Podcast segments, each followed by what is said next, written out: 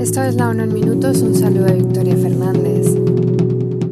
Una docena de organismos de las Naciones Unidas reiteraron este lunes sus llamamientos urgentes en favor de un alto el fuego humanitario inmediato que permita la entrada en Gaza de más ayuda vital. Los responsables de las agencias insistieron que todas las partes deben respetar sus obligaciones en virtud del derecho internacional humanitario y de los derechos humanos. En su declaración conjunta, calificaron de atrocidad la matanza de un gran número de civiles en Gaza, también el hecho de que los 2,2 millones de habitantes del enclave sigan sin recibir alimentos, agua, medicinas, electricidad ni combustible. Según el Ministerio de Sanidad de Gaza, el número de muertos desde el 7 de octubre asciende ya a 9.770 personas, entre ellos más de 4.000 niños y más de 2.500 mujeres. Según la Organización Mundial de la Salud, hasta el 4 de noviembre se registraron más de 100 ataques contra infraestructuras sanitarias que causaron la muerte o heridas a cerca de mil personas. Además, 14 de los 35 hospitales de Gaza han dejado de funcionar. Por su parte, el secretario general declaró este lunes que, según los informes, en un periodo de cuatro semanas han muerto más periodistas que en ningún otro conflicto en al menos tres décadas. Antonio Guterres declaró que las Naciones Unidas y sus socios lanzan este lunes un llamamiento humanitario de 1.200 millones de dólares para ayudar a 2,7 millones de personas, es decir, a toda la población de la franja de Gaza y a medio millón de palestinos en Cisjordania, incluido Jerusalén Este.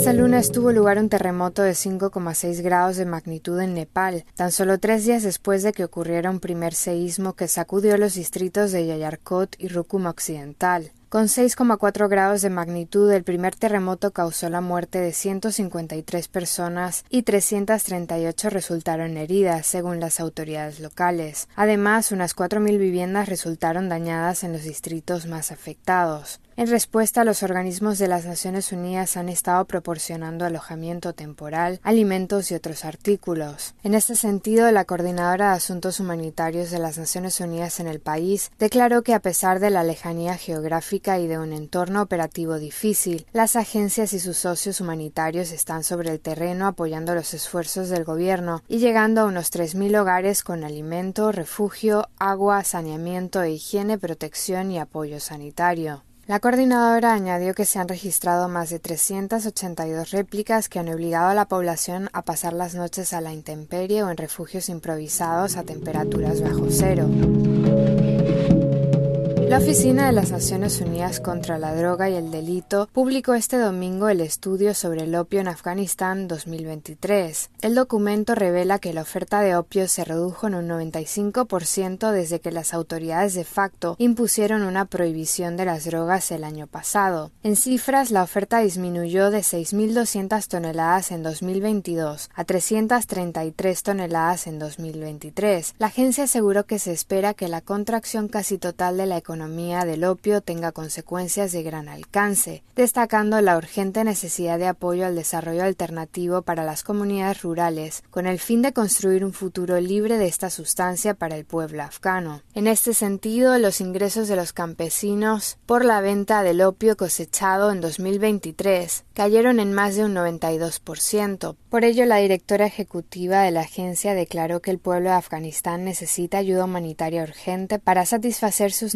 necesidades más inmediatas y absorber el impacto de la pérdida de ingresos y salvar vidas. Gadawali añadió que en los próximos meses el país requerirá una fuerte inversión en medios de vida sostenibles para proporcionar a los agricultores oportunidades y alternativas.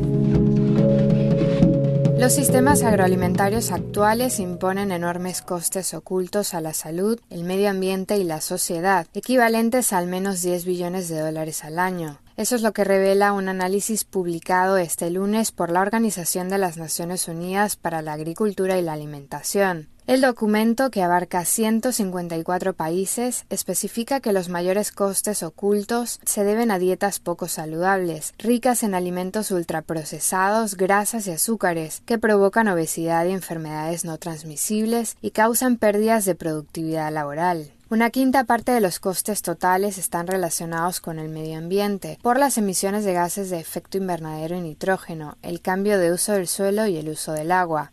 En general, los países de renta baja son proporcionalmente los más afectados por los costes ocultos de los sistemas agroalimentarios, que representan más de una cuarta parte de su Producto Interior Bruto. El informe insta a los gobiernos a que contabilicen los costos reales y así transformar los sistemas agroalimentarios con el fin de hacer frente a la crisis climática, la pobreza, la desigualdad y la seguridad alimentaria. Hasta aquí la ONU en minutos, un saludo de Victoria Fernández.